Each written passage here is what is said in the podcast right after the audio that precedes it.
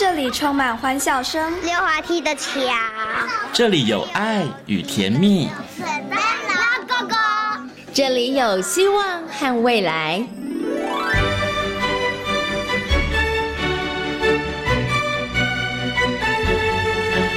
遇见幸福幼儿园，遇见幸福幼，遇见幸福幼，遇见幸福幼儿园。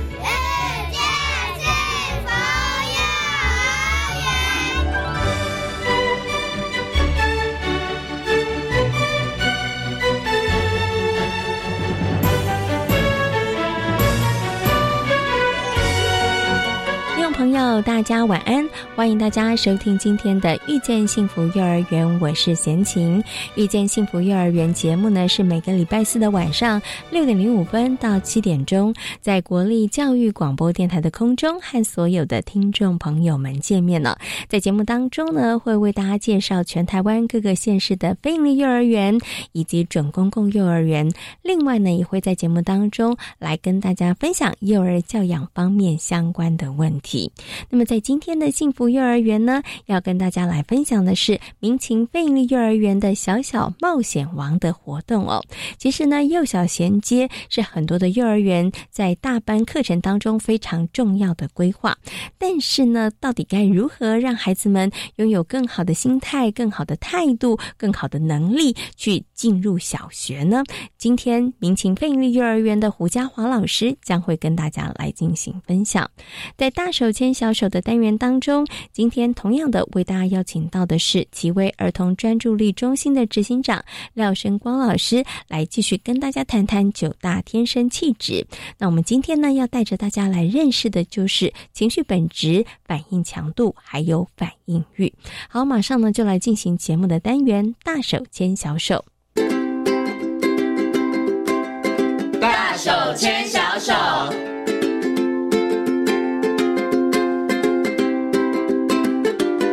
这里是教育广播电台，您现在所收听到的节目呢是《遇见幸福幼儿园》，我是简晴。接下来呢，在节目当中呢，我们要进行的单元呢是大手牵小手的单元。在今天单元当中呢，很高兴的再次为大家邀请到奇威专注力教育中心的执行长廖生光老师。光光老师呢来到节目当中，我们继续呢要在节目当中带着大家一起来认识九大天生气质。那首先呢，先跟光光老师问声好，Hello，光光老师你好。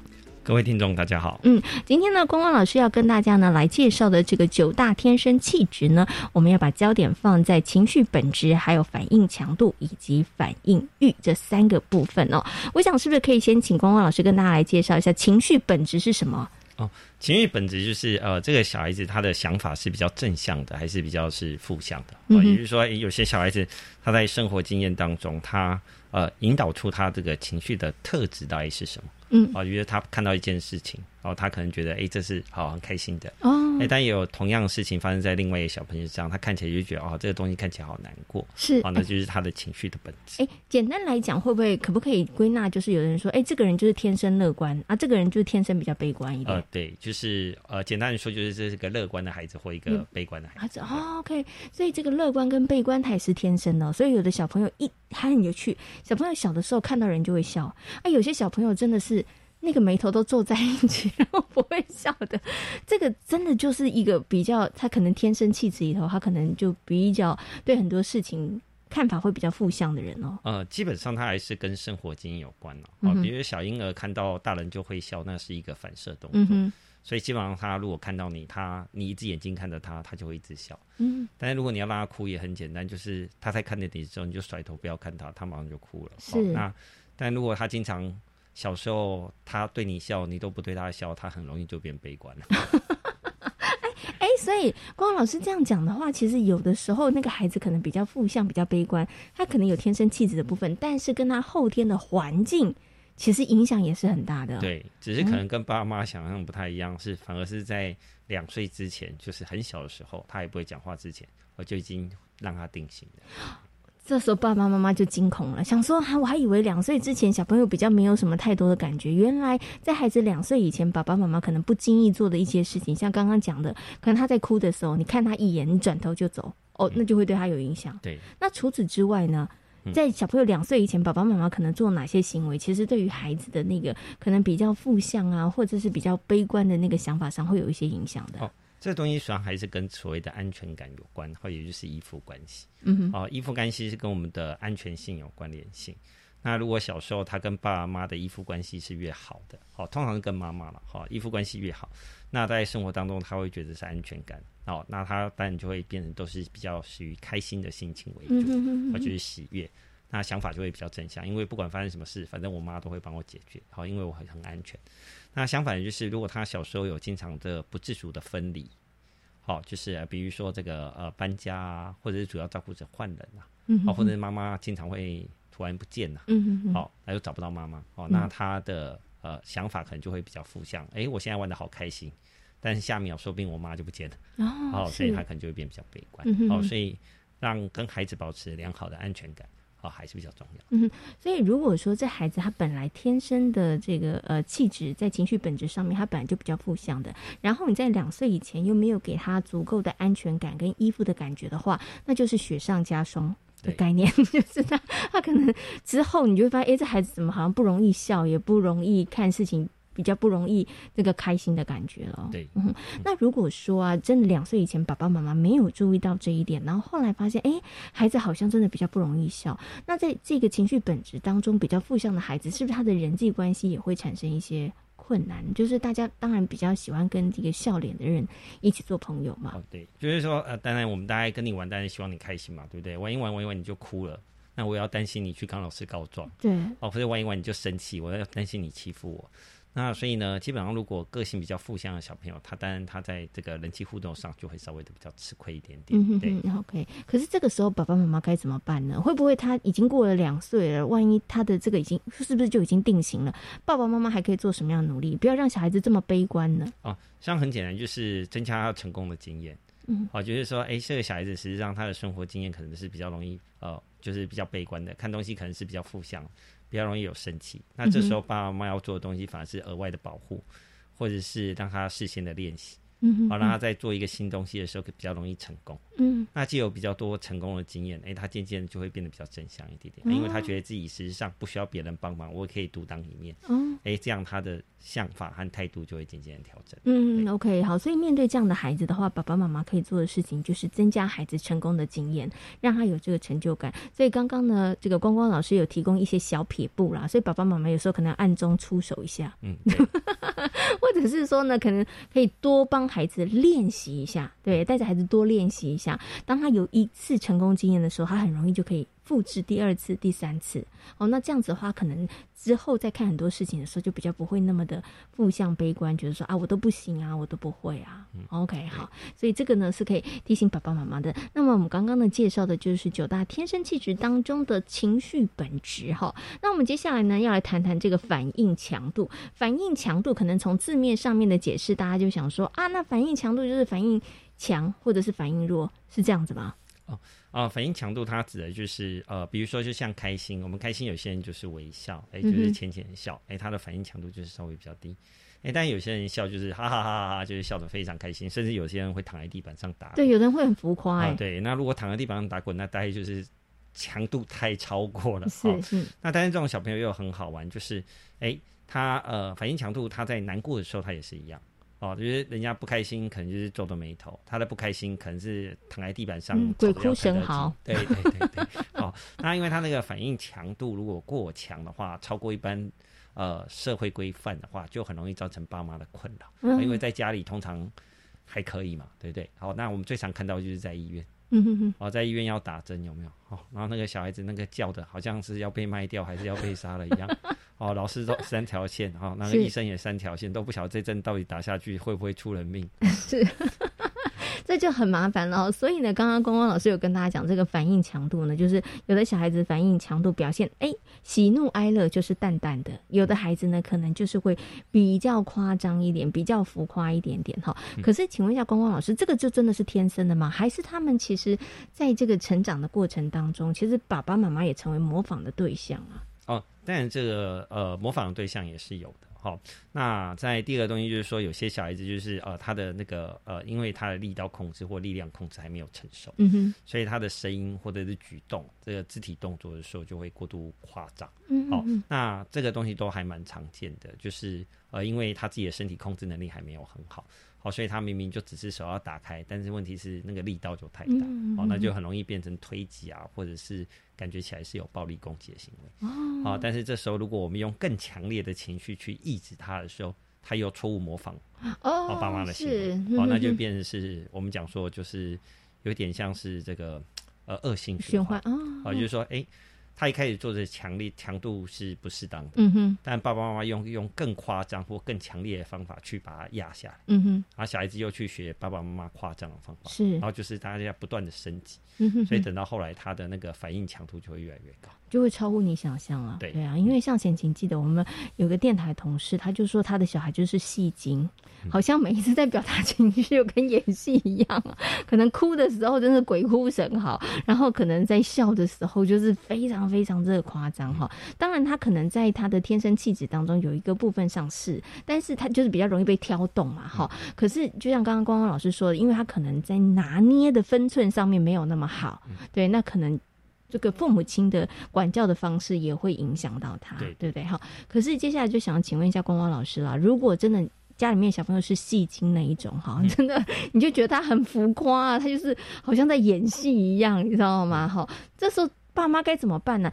这时候爸爸妈妈，你叫他爸爸妈妈不要用有强度，真的很困难呢。因为有时候爸妈真的会觉得 你真的是太夸张啦，对不对？如果还在外面场合，哦，爸妈更觉得难，没有台阶下，很难看呐、对啊，对。好像这个通常来说，我都会建议爸爸妈妈就是呃，就有两种方法哈。一种方法就是事前的事前的就是准备，嗯。啊，事前准备，也就是说，实际上很简单，就变成是呃，我们仔细观察啊，因为他只要一起来的时候，他那个强度都太强，嗯，哎，但是他在起来之前，实际上会有一个等待或忍耐的期间，哦，哎，当你看到那个，者他是有点小征兆，对对对，有那个哦。征兆的时候，哈，就就赶快帮他 stop，嗯或者是带他转移注意力，啊，那避免这样的情况出现。嗯哼，好，那通常来说，小孩子是这样，小孩子那个那个东西是一个习惯性，也就是说，他一被刺激，他就有一个反射动作出来。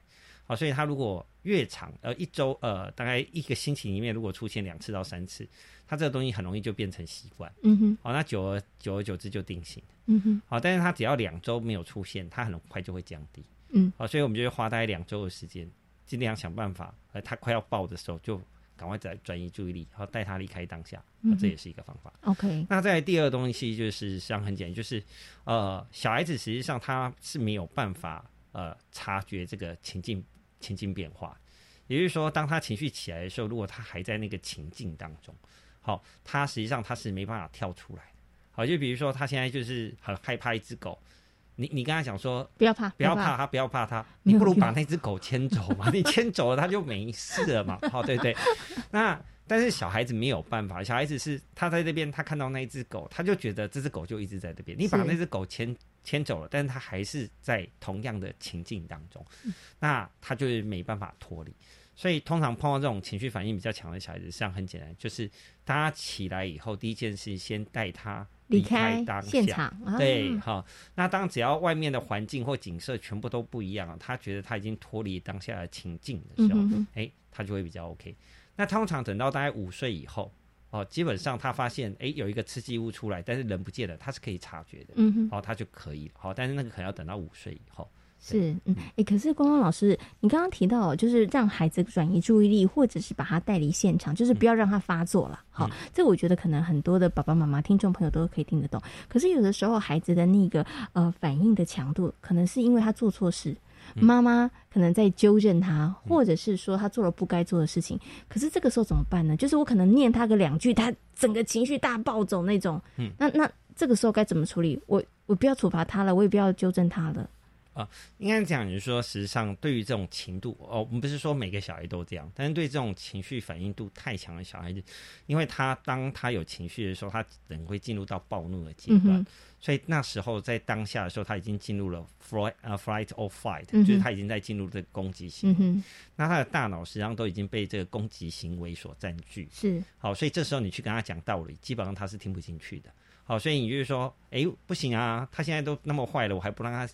我要纠正他呀，对，也不用纠正了，因为那时候他也听不进去，你 纠正这样好也没有用，对，也没什么用哈。那所以跟爸爸妈妈想象的相反，就是像这种小朋友的时候，实际上很简单，就是当他情绪起来的时候，哦，我们是要第一个先安慰、安抚他的情绪，先让他情绪先降下来，嗯哼，好，降下来之后再跟他讲道理。哦，你就说好，我们现在先不谈这个，你不要那么生气，这样子吗？如果真的遇到这样的状况的时候，爸爸妈妈也不要穷追猛打了，因为你这时候讲什么他都听不进去。其实我们都希望孩子不要再犯相同的错误，但是你要用对方法，在对的时机讲才有效。对，因为如果情绪反应。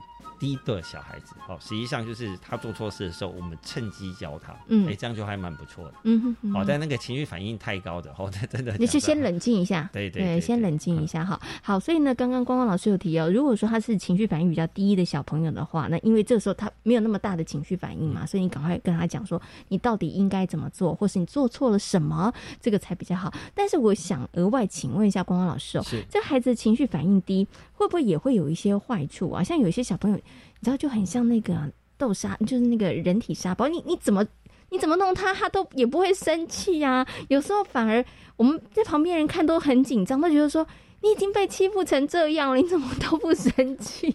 会不会也造成这样的结果呢？呃，情绪反应度低比较出容易出现状况，大概就是比较是说啊，他虽然有情绪反应，但是因为别人看不懂，察觉不出来。他说他说我已经生气了。有吗？就觉得没有好，那这种小鱼就很容易，呃，很容易被就是被欺负，嗯，哦，因为呃，人家会觉得你你不在意嘛，对对，你没关系，对，然后但是他们等到后来，通常就是呃，可能就是两三次或三次之之后，他就会突然有一次就是大暴走，大暴走，嗯，好，那但是同学们又会觉得很委屈，就是我之前跟他这样玩都没事啊，那我不晓得他在意这个东西，好，那所以这样的小孩子实际上来说，他很容易就是因为他的感受没办法适当的表达。哦，或者是说，呃，没办法变让他察觉，然后他可能会觉得比较容易感到委屈。嗯哼。哦，那所以可能会。呃，会觉得比较容易受到挫折，然后特别在人际互动上。那这样子，实际上可能爸爸妈妈就可以要多鼓励他，需要练习把自己心里的话讲出来，表达出来。对对对，好。那他呃，虽然我的情绪表表表现能力是比较弱的，但是因为我在表达能力上可以去弥补。嗯，哎，那这样也可以让他这个部分发展比较顺一点。嗯，OK，就是他可能脸部表情大家看起来没什么事，可是他其实内心有点小小澎湃。呃，对对，那就是试着让孩子要表。表达出出自己的情绪，让别人知道说：“哦，我现在真的生气了，真的这个界限大家要守好，不要再跨过来就是了。” OK，好。所以等下我们在讲那个反应欲的那个部分的时候，可以再回来再提，再讲到这个部分。嗯，好，那我们接下来就来谈反应欲了。好，对，好。反应强度，刚刚大家知道，就是哎，小朋友有时候一点小小事，他其实会大爆炸，就是反应强度强的。对。那如果有的孩子呢，可能比较哎，没有你要。刺激它要刺激很多，它才会有反应的。你就反应强度比较弱的，对。那反应欲是什么呢？哦，反应欲的话是这样哈，反应欲我们就想象是一个这个水的闸门，好，好。那今天水很多哦，就是它的反应比较高，嗯，好，那就水要非常多，它才能过去，是，好，也就是说刺激要很强，它才会有感觉。好，那反应欲低的是就是。哎，水一淹吼，可能下一点点雨，它马上就淹水。是，那所以那个呃，我们说这个阈值很高的人，就是发生什么事情自己也就是呃没关系，啊，所以他的敏感度就比较低。嗯，好，就变成妈妈已经生气了，他在那边皮呃，在不晓得在发生什么事情啊。好，那你要非常生气了，他才哦，你生气了哦，是这样。嗯哼，好，那反应阈值很低的小朋友就刚好颠倒，哦，他是很敏感的。好，就是你可能看他一眼，他就觉得哇，糟糕，我好，我好，我好难过。是你刚刚为什么要看我那一眼？我好痛苦，儿子大概这样。好，那就是过度敏感的小朋友。是，所以反应欲低，然后反应强度又强，好可怕。反应欲反应力如果很低，哈，就是只要一点点刺激，他就会。他就会大暴走，大暴走嘛，好，但是他如果反应度又很强，哦，那基本上就是妈妈中千王，好，就是就那个很惨。好，那我们刚刚有讲到那个那个呃反应强度比较低的，对不对？好，但是如果这个小孩子反应强度很低，嗯，好，但是呢，他的哎，他不代表他的反应阈值是低的，低的哦，哦，他的反应阈值如果是高的，就是哎，呃。外面要很强的刺激，哎，他才会有感觉，对不对？嗯，那呃，他的反应强度也低啊，这样放在一起基本上没什么问题，就老实人嘛，就勾引哈。当然，我们就碰到一些小朋友，就是真的就是比较可爱啊，他是这个反应的反应很低，嗯，很容易被戳到，呃，对，然后他的那个反应欲也有很低。也就是内心就是很容易受伤啊，但外面看起来就是波澜不惊啊，这种小孩就很容易被欺负。哎，这样他其实内心伤很多哎。呃，对，我觉得内心全部都是伤，因为他就是觉得很难过，但他看起来就是一直对你傻笑，就没事这样子。对，啊，人家就是不觉得嘛。哦，那这种东西就很容易累积久了以后，他就会变成有点像是忧郁或者是。负面情绪对于环境会产生悲观的感觉。哦，那这样子很容易内伤哎，因为他又不会表现出来，而且因为他不表现，或是大家他想表现，可是大家看起来没什么事，对，那因为大家看起来没什么事，其实大家可能就不会给他安慰啦，或者他就不会得到一些支持的力量哈，所以在那个过程当中就会真的比较辛苦一点点了哈。好，那想请问一下光光老师，刚刚光光老师有提到哈，这个啊孩子的反应欲的这个高跟低哈，那我如果我们面对的是反应欲比较低的孩子到底该怎么办呢？因为小小的事情他就超级敏感，他就超级容易觉得说哇，是不是针对我啊？你你们现在都都觉得我怎么样吗？这个时候怎么办呢？好，呃，阈值比较低，我们并不能跟爸妈讲说它是一个问题。好，觉得如果他是这个要当要去打猎，倒是蛮适合的。艺术家其实也适合啊，对 对。然后他如果是艺术家，那更适合嘛。一点点颜色，哇，这个颜色怎么有一点点差？哦，他就没办法忍受哈。那当然也适合啊，音乐家也适合。好，那但是呢，他也会有一个缺点，就是说，呃，别人可以接受的东西，可能他就没有办法接受。接受，嗯。好，那所以呢，给人家感觉有时候会觉得他就是就是这也没什么大不了，对对对，就是。这件事你为什么要这么要求呢？对不对？因为没什么大不了，你有有必要那么在意嘛？哈，那就比较不好相处。好，那呃，当然这会跟两个东西有关哈，就是说实际上呢，呃，它会跟这个幼儿时期的经验有关啊。就是说我们在小孩子的时候呢，哎，如果妈妈带我去摸这个东西，那妈妈教我摸这个东西是安全的，我就会把这个东西视为安全的，我大脑就会把这个东西当做忽略。好，但是小时候如果东西是没碰过的，哎。那我就要紧张啊！这个东西碰了会不会中毒啊？会不会会不会让我长荨麻疹？好，所以在幼儿时期，妈妈带我的经验当中，她如果生活经验是越丰富的，好，她的阈值就会渐渐的提高。嗯，好，但是如果相对于来说，他所有的东西都是全世界的东西，他都是没摸过，或者他妈妈觉得全世界的东西都是有毒的、可怕的啊，那他就是每天都战战兢兢。好，所以那他的阈值就会越来越低，好，像就是很容易受到。那个波动的影响，嗯哦，那可能跟大人想象不太一样。阈值第一个来说是一个天生的，就是这个小孩子神经设定是这样，好，那当然就跟遗传有关，啊，就是爸爸妈妈也是那么敏感，但实际上它也跟环境因素有关嘛，好，也就是说，如果小时候。呃，爸妈都过度保护他，什么东西都不能碰。嗯，那长大他碰什么东西，他都会怕。哦，所以其实要怎么样让孩子？当然，这个孩子的反应欲他是天生的，有的孩子他真的就是比较敏感一点点。但是后天的环境或是父母教养的方式上面，他还是可以产生一些改变的。像刚刚光光老师说，如果反应欲低的孩子的话，爸爸妈妈就应该让他多去尝试。或者是让他在这个过程当中可能有一些挫折、受挫，对他这个慢慢慢慢就让他的那个弹性上面空间会比较大一点点了。哦，OK。所以在协助上，实际上呃不是说啊，因为他很敏感，所以我们都不要碰他，啊，那就更麻烦，因为 之后他会更敏感。是啊，啊，那所以实际上反而是要给他一点点刺激，嗯哼，哦，但是又不让他爆掉，嗯，好，然后有点像是。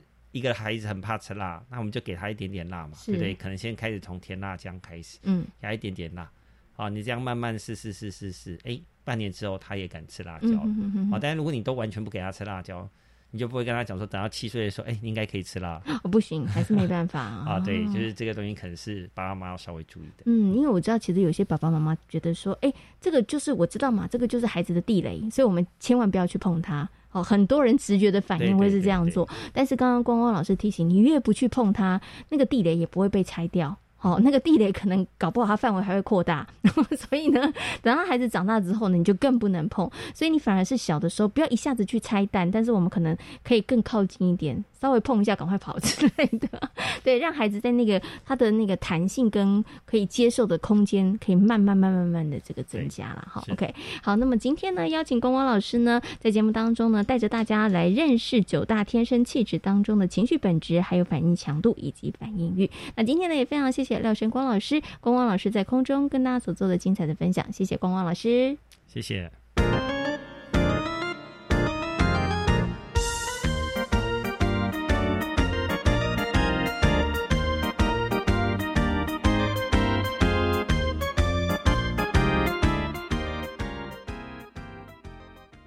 大家好，我是张后台医师。接种 COVID-19 疫苗可以预防感染，降低重症及死亡的风险。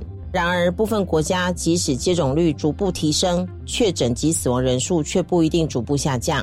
提醒大家，千万不可以因为打过疫苗就松懈了防疫。无论是否已经接种疫苗，都要戴好口罩、正确洗手、持续配合防疫，保护自己也保护他人。有政府，请安心。以上广告由行政院与机关署提供。亲爱的朋友们。听到的是爵士女歌手卡珊卓·威尔森翻唱自 Cindy Louper 的《Time After Time》。打击乐和吉他的合奏是不是很让人心旷神怡呢？我是白天，欢迎每周五晚上十一点准时收听教育电台爵士午夜场，让您爱上爵士乐的一百种风情。你听过绿色化学十二原则吗？有哦，教育部从一百年开始推动高中化学课纲中的替代实验，将绿色化学十二原则落实在十二年国教当中。最近有举办绿色化学创意竞赛以及成果发表会，在哪里可以重复观摩呢？高中绿色化学创意竞赛得奖作品正在绿色化学教育网展出，欢迎大家踊跃参阅。以上广告是由教育部提供。大家好，我们是台湾弦乐团。我们都在教育广播电台。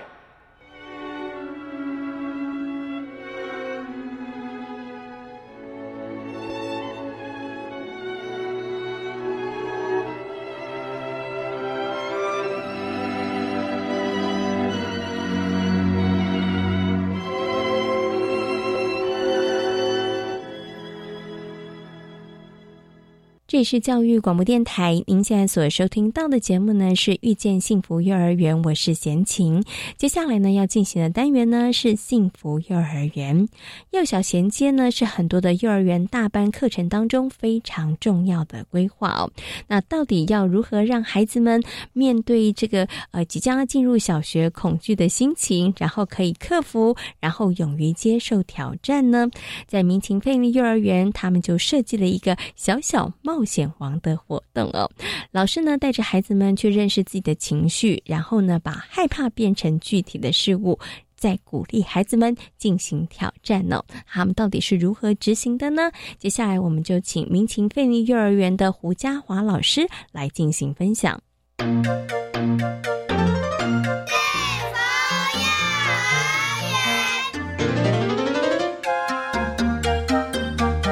这里是教育广播电台，您现在所收听到的节目呢是遇见幸福幼儿园，我是贤琴。接下来呢，在节目当中要进行的单元呢是幸福幼儿园。那么在今天的幸福幼儿园的单元呢，很高兴的为大家邀请到的是民情贝利幼儿园的胡家华老师来到节目当中，我跟所有的听众朋友好好来分享一下，就是哎，其实大家都知道，现在好多的幼儿园里头，他们会有学习区，他们也会有主题教学哦。那之前呢，我们在节目当中呢，也跟大家谈过了主题教学。它到底是怎么样运作的？那今天呢，嘉华老师呢，要透过教育现场的实例来告诉大家，哎，其实主题的教学也可以跟学习区互相来搭配，互相来运用，让孩子的学习呢，其实可以更加的多元，而且呢，其实更有广度和深度哦。那首先呢，先跟嘉华老师问声好，Hello，嘉华老师你好。Hello，主持人好，大家好。今天呢，很高兴呢，为大家邀请到嘉华老师哦，来到节目当中跟大家进行分享哦。那其实呢，民情非营利幼儿园呢，会进行非常多的主题课程的活动哦。但是呢，这些主题课程活动呢，它有一些部分上面也会跟学习区来做一些互相搭配的。那所以呢，今天嘉华老师就要透过实例来跟大家分享。不过，我想先请问一下嘉华老师哦，这个主题区的教学跟学习区的配搭，是你们当时在设计课程的时候？就会很有心机的先把它设计好吗？还是呢？这个课程走着走着，哎，会发现说这个部分上面其实可以融入学习区，可以让孩子们自己去探索。它到底要怎么样去设计啊？是有一个按照有步骤性吗？还是你们会先盘算好呢？其实它这个都是很。很随机的，因为其实当然我们在设计这个主题，我们在想要规划这个主题的时候，我们当然就一定也会有对主题学习区会有一个方向，我们可能就会有一个预设说，哎，这个也许是可以这样连哦。嗯哼。可是我们不会就是马上就，比如说我们这次的主题就是交通安全，那我就一定要在我的。那个积木去做一个交通的相关的东西，或者扮演区就一定要马上就做出一个相关的东西，因为那样其实是老师直接丢出来的嘛。但我们会先有这个想法，但是我们可以，我们可能会在主题进行当中，然后就是引导孩子，可能发现说，哎，这个活动我们可以跟什么区域结合在一起哦。哦，那这当然这是老师预先规划好的方向，但有的时候可能我们可能就是。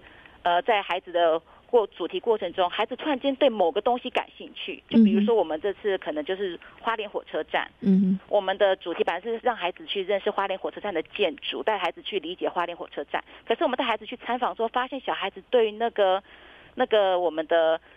那车站的地板上面的那个拼马赛克拼贴，他们可能发现到了，他们感兴趣，他们觉得说哦这个很漂亮，那我们可能就会发现说，哎，孩子对这个有兴趣哦，那我们可能就会在艺术区就增加马赛克的这个活动。嗯嗯嗯嗯。所以，所以我们有预先想好的方向，但是我们也有可能会跟着孩子的兴趣去做调整，或临时做增加这样。那我想呢，我们刚刚呢有请这个嘉华老师跟大家稍微。简单的分享一下这个主题的教学跟学习区怎么样来做一个结合哦。原来其实呢，虽然老师他们有预先的设想，但是呢，在整个课程的行进呢，还是以孩子为主体，孩子的目光对于什么有兴趣，我们就从那个地方开始来着手哦。那我想接下来呢，就要请嘉华老师呢，我们就一个例子来跟大家分享一下啦。你们怎么样透过一个主题的课程，然后跟学习区，然后做一个很密切的配合，然后让孩子的学习，他在深度跟广度上面可以变得。比较多，而且比较有趣一点呢。东大门夜市的原住民一条街，嗯哼，这这个主题好了，因为我们之前就是我们有做过统计，就是孩子们回去问自己的家长、家人说：“我的身，我的家底的，我到底是什么身份的？是，然后我是什么族群的？”那他们回来之后就发现有各个不同的族群嘛。那我们那个时候就刚好有一个，呃，因为每个以我们学校是以原住民身份稍微多一些。那我们可能就会发现，哎，有的阿美族，有的是阿美族的，有的是格马兰族的。那他们那时候我们就就去收集，他们有些家长就会去很热心，他们就会提供他们的那个族群的服装、嗯，服饰。那孩子就会发现说，哎，好像每个不同的族群，他们的衣服的颜色或者是图腾的颜色，好像都不一样，哎，是，对，所以我们那个时候就可能会在我们的艺术区，我们就会摆放这相关的，呃，比如说是以。编织的方式，嗯，因为我们知道小朋友他们就有分享说，哎，他们那个原住民的那个，他们有他们的编织，那我们可能就会放入编增加编织这一块，嗯嗯嗯嗯，那他孩子孩子们也会去依照说他们是可能每一个族群不同的颜色。他们可能就会去选择这些颜色去做编织，这样子。那我们同时也可能会询问一些专家，说这个可能颜色代表的意思是什么，或者这个形状可能代表的意思是什么？他们就知道说可能是祖灵的眼睛啊，可能这个形状代表是祖灵的眼睛。嗯，他们就会，对他们就会把它应用到他们的可能他们的。编织上面，或者运用到他们的图画当中，这样子是哦，OK。所以老师刚刚就跟大家分享了，以这个原住民一条街，小朋友可能看到可能原住民的图腾，或者是这个服装的颜色，那怎么样把他们对于这个部分上面的观察，然后带到学习区来？所以这点我又很好奇了。所以因为我知道好多的学校幼儿园里头都有建制学习区哈，可是像以刚刚呢这个嘉华老师所说的，所以我们这个学习区里面的内容常常要因着这个主题课程。程，我们要做一些调整哦。譬如说，你刚刚讲，哎，我们原来可能没有编织区，可能我们就会加了一个编织区，或者是我们原来编织区的东西跟现在谈到的原住民的这个物品的编织不太一样，所以我们可能要再加一些这个调整。所以，会这个学习区里面的这个摆设啊，或是内容的部分上面，它会随着我们现在进行的主题上面，可能要做延伸，它会做一些调整，会有些不同喽。对，蛮长会因为可能一个点。他们提出了一个什么东西，或进展到什么，我们可能就随时去调整我们的学习区的内容，或者是甚至它的摆设。哦，哎，所以老师真的好激动哎。对不对？对，真的很激动。对呀，等于是说你随时就是也没有到随时啦。当然，为什么会做改变、会做调整，其实都跟孩子的学习有关。对，因为我们现在学到这个部分，或者是孩子接触到这个部分，他们对这个有兴趣，所以在学习区的部分上，我们必须要做一些调整。哈，好，那我想接下来呢，要请这个嘉华老师，我们继续再来跟大家分享另外一个，因为我知道你们有一个小小冒险王的一个主题活动哈。那其实呢，也这个虽然进行的是一个主题教学。活动，但是它之后其实也跟一些学习去做一些延伸，所以我们接下来就这一个主题活动来跟大家分享。先介绍一下《小小冒险王》，它是一个什么样子的一个主题活动呢？就是像我们刚刚前面呃，我可能有提到，就是因为我们是为了小朋友即将要毕业了，他可能即将要迈入一个陌生的环境，嗯，所以我们就是呃。从我才会想要让孩子们知道说，就是你可能将来会面对更多不同的挑战，但是面对这些挑战，或是面对一些恐惧、害怕的事情，你不需要，你不需要就是担心，你只要相信你自己做得到，然后你就可以去克服它。所以，我们主要是呃把它定在就是让孩子面对恐惧跟愿意挑战的这一个这个部分，是我们的。中心思想。嗯，OK，好，所以它其实不只是单纯的一个幼小衔接的课程，那其实是希望孩子可以勇敢的去面对恐惧，然后去接受挑战这件事情。对，因为其实我们班是中大混龄的孩子，所以我们不会直接就跟他们讲说幼小衔接，你是为了上小学，所以我们做这件事情，因为我们还有中班的孩子。是是，所以我们就是会直接会比较比较着重在于，就是你可能。你的你的成长跟你的挑战，嗯嗯嗯，这一块，嗯，OK，好。不过呢，刚刚其实江华老师有提到了，就是孩子怎么样带着孩子们怎么样去面对自己的恐惧跟害怕，然后呢，勇于去接受挑战。这个很多爸爸妈妈都会说啊，就是你要勇敢呐，你要接受挑战呐。但是要怎么样具体落实，或者让孩子们真的有感，他们真的愿意做改变，我觉得这真的不太容易耶。所以想请问一下嘉华老师，你们是怎么样进行这个主题课程的呢？诶，因为其实就像刚刚那个主持人先你说的，就是勇气这种事情，说你要勇敢这个词，其实非常非常的抽象。是，对，因为有的时候我们都会说你不要害怕，但是其实孩子也不知道说原来我这样的情绪叫害怕。嗯哼，所以我们可能就是用一些他们的旧经验的分享，然后我们可能讨论说哦，原来害怕什么是害怕？他们就会说，其实害怕的感觉就是心跳会加快啊，我可能会呼吸会变得很快。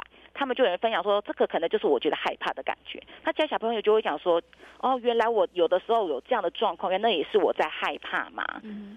然后我们再就是再请他们分享说，原来啊，每个人害怕的事情都不一样。有的人可能害怕高，有的人可能怕狗，有的人可能怕黑，有的人可能怕一些他不喜欢吃的食物这样子。嗯。然后我们可能接下来呢，我们就针对他们害怕的这这件事情，我们就想办法让它变得比较有趣味性。嗯。针对你可能怕高，针对你可能怕黑这件事情，我们可能就让孩子们就是一起编创一个冒险故事。是，然后我们可能就会在我们的那个体能活动的时间。我们会利用我们的一些体能器材，嗯，把它搭建出一个符合他们故事编创的一个情境。嗯，我们可能有黑黑的山洞，是我们可能有高高的山坡，嗯，然后呢，我们就让孩子们去经过挑战，说：“那你来爬爬看，嗯嗯，那你来你来走走看这个独木桥，那你来试试看。”那一开始确实有些小孩子他会比较我会怕，所以他不不太敢前进。但是我们可能就是一次一次鼓励他，我们这个体验不是只有一次，是。我们可能就是很多次、很多天的体能活动，我们都是依照这样子的方式。那今天小孩就是一点一点，可能他一开始只能爬到只敢爬到两阶，嗯嗯嗯嗯，然后接下一次他可能敢敢爬到三阶，我们就是一次一次的邀请他再去做自己的那个突破。那其他小朋友啊，他的同才会在旁边帮他加油打气，这样子。嗯，然后就是这样经过这样子一点一点的尝试跟练习跟那个经验的累积之后，孩子们敢从高处跳下来，但我们的那个我们的安全措施都做的都是一定有做好的。是，对，那我们就是让这样一切一一点一点活动的堆叠，去让他们去敢面对他们。害怕的事情，让他们知道说，其实这件事情我并不是不能做到的。我虽然害怕，但是我其实是可以克服的。嗯嗯嗯，OK，对。像刚刚呢，嘉华老师提到的，我们可能就去搭建小朋友怕高，我们就搭建一个比较高的山；小朋友怕黑，我们就搭一个比较黑的洞。是不是利用这些，可能就是跟学习区就在这个部分上做一些结合呢？因为其实我们希望孩子每个孩子都有能够表达的机会嘛，那所以我们就是会让孩子编创故事之后，我会让他们就把故事画下来。他们因为每个小孩都会每个小孩们分组嘛，他们画下来之后，他们就会站到台前，然后跟大家分享说我们这一组编创的故事，我们的绘本是什么。他们就在前面讲故事的方式告诉大家这样子。嗯，OK，所以这个部分上面的话就是语文区了。对不对？小朋友他们其实，在语文区里面，然后他们其实一起来讨论，然后一起来编创故事。对，那我接下来他就可以把他们的故事就延伸到扮演区。哦，OK OK，好，所以呢，就是刚刚我们提到的这个小小冒险王，它其实呢，在有一些部分上面，它就跟学习去做一个结合。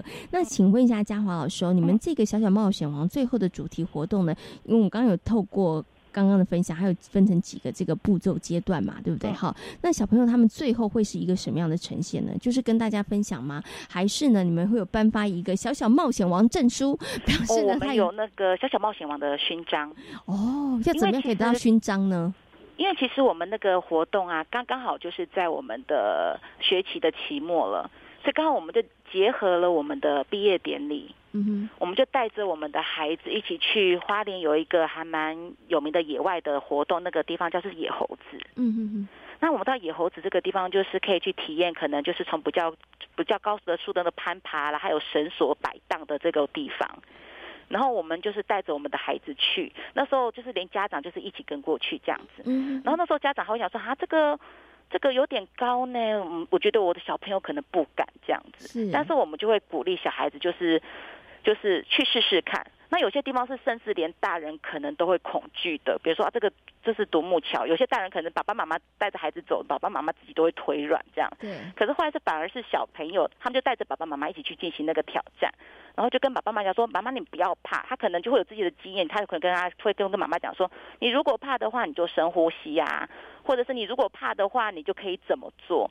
就是爸爸小朋友会就是在活动当中就会跟爸爸妈妈分享他之前面对恐惧的方式，然后大家就一起完成野猴子的那个路线的挑战。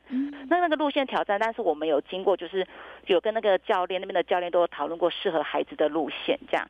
那我们原本以为孩子们去应该会有一半以上的是不行的。对。那因为其实我们之前老师都有去踩点过，因为有些地方甚至是我们自己走，我们都会有一点担心，会有点怕。可是我们没有想到小朋友全部都走完了。是。那他们走完之后，我们就会给他们一个勋章，就是我们就是有做那个小勇士的勋章，这样就表达就是告诉他说，你已经你已经面临这个这个你已经完成这个挑战了，所以你现在已经是个小勇士了。那在以后面对任何的困难的话。你都不要怕，因为你知道你就是可以面对的。嗯嗯嗯。对，所以，我们是这个我这个方式，我觉得还蛮有趣的。就是因为我们有时候这种像勇气这种事情，我们很难够把它很难把它变成具那个很具体的一个纸本的东西，或者是很具体的一个作品的东西，跟家长说：“哎，你的孩子这样就变勇敢了。”所以，我们就是让孩子带着家长一起去进行挑战。是，然后就是让家长知道说：“哎，其实我的孩子是可以的。”那我觉得有时候。这样的活动更有说服力，而且爸爸妈妈更更可以看到孩子的成长。嗯嗯嗯，而且孩子可能更有成就感。对，因为其实有的时候孩子看到爸爸妈妈比他还害怕，他们反而就不怕。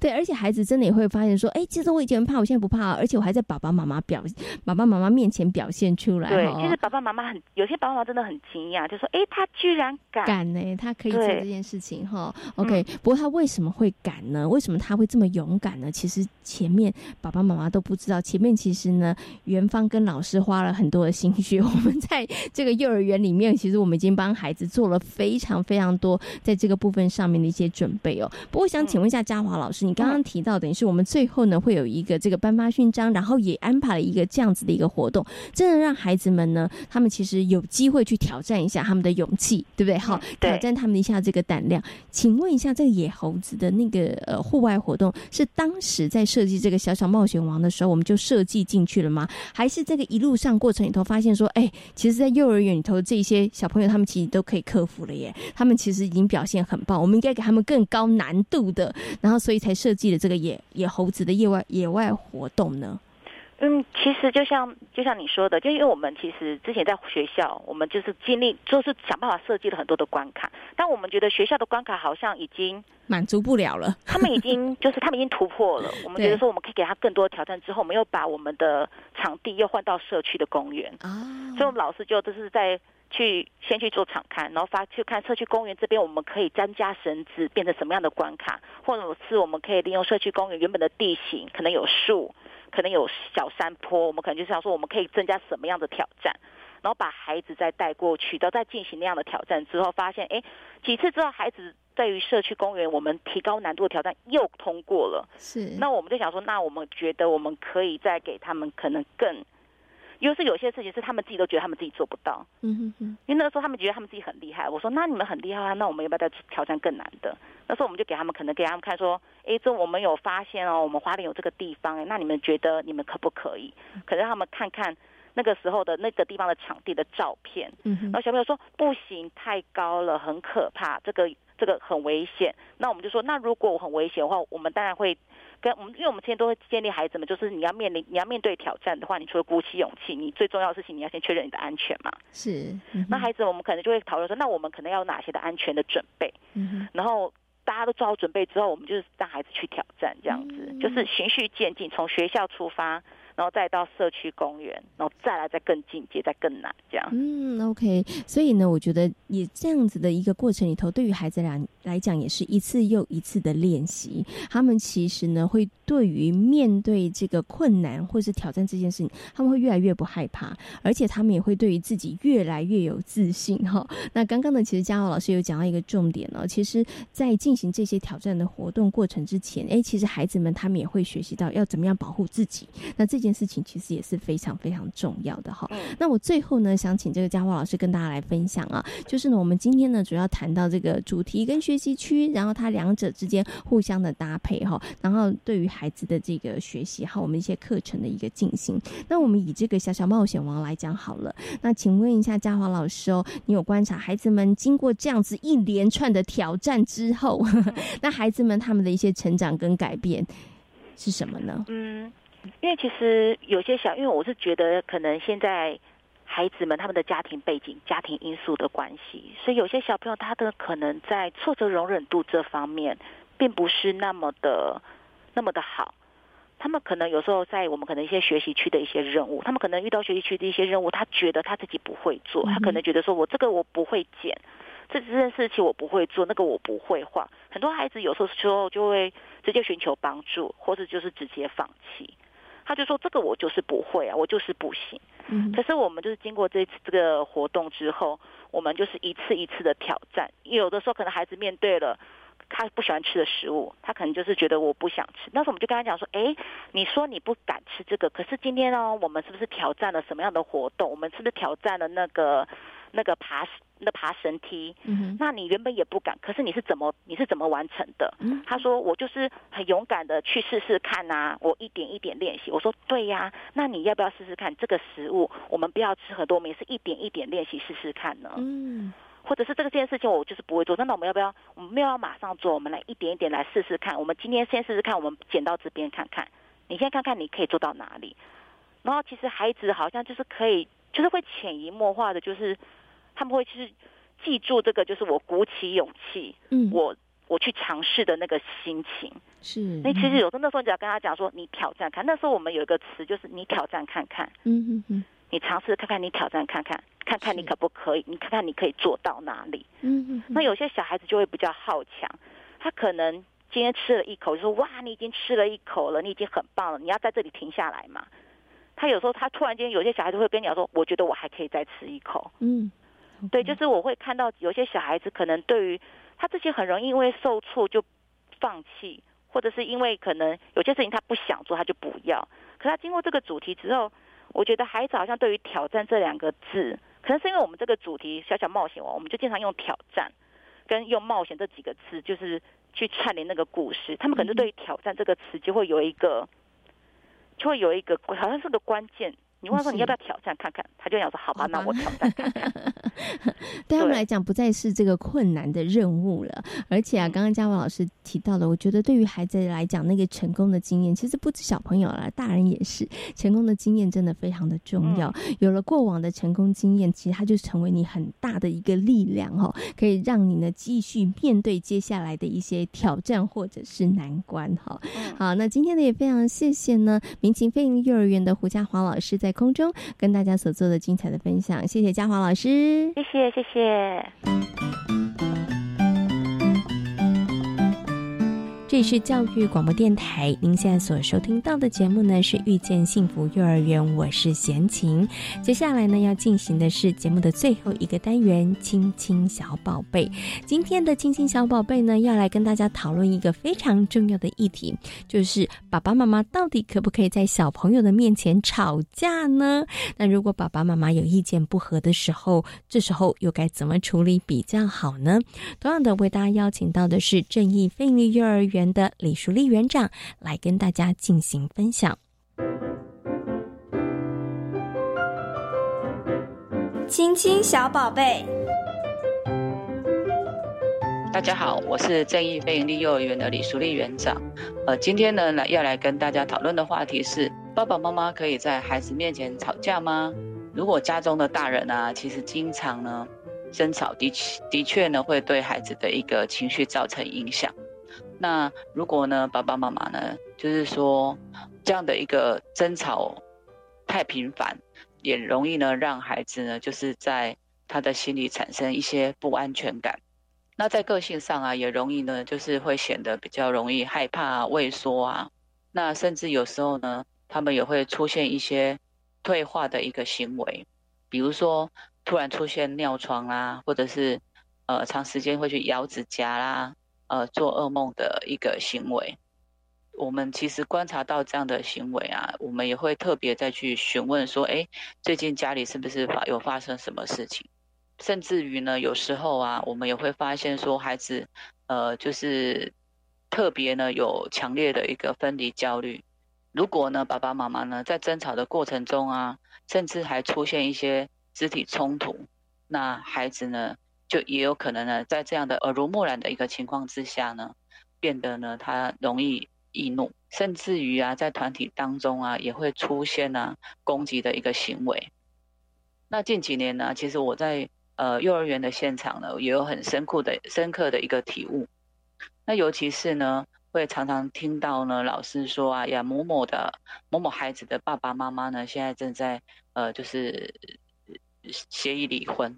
或者是呢，他们是一个分居的状态，那孩子呢，其实夹在中间呢，不知所措。有时候呢，看到呢，孩子呢，突然呢，会变得焦虑不安啊，心神不宁啊，其实我们都会觉得很心疼。那其实这样的一个个案啊，就是有越来越多的一个趋势。父母的婚姻状况呢，其实深深的影响到孩子的一个性格的发展。那我们也观察到，其实父母呢，感情良好的家庭啊。孩子呢比较容易呢会出现呃正向积极啊自信开朗啊的一个性格。那其实这几年看到这些情形啊，后来呢自己归纳出了一个结论，呃就是呢我们在谈教养之前呢，其实呢呃就是要先谈家庭经营。呃也因为呢有了这样的一个体悟，所以我近几年呢在安排呃家长亲子讲座的时候呢，我也开始呢着重在。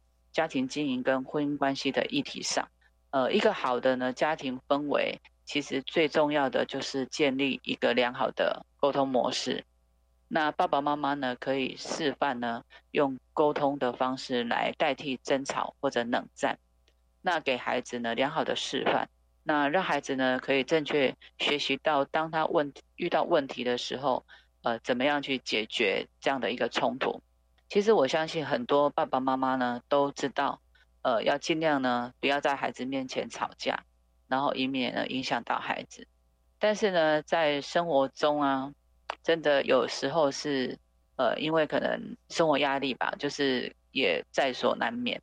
那真的呢没有办法避免的时候呢，那我们要怎么样来补救呢？那首先呢，就是爸爸妈妈要懂得就是自我觉察，而且呢，最好是在事前先做一个约定，然后达成共识。当如果两个人都意识到说，呃，就是两边的火气都快上来的时候，最好的方式就是其中一方呢，就是选择暂时回避。那如果真的呢忍不住开战了，那记得呢事后要要跟孩子道歉。那这个过程呢，其实主要是让孩子呢也了解到呢，爸爸妈妈是有顾虑到他的心情的，也避免呢在他小小的心灵留下阴影。呃，以上是我的分享。在今天遇见幸福幼儿园的节目当中呢，为大家邀请到的是奇威儿童专注力中心的执行长廖山光老师，来到空中跟大家进行分享，同时呢，也跟大家分享了民情费力幼儿园一个非常精彩的小小冒险王的活动跟教案哦。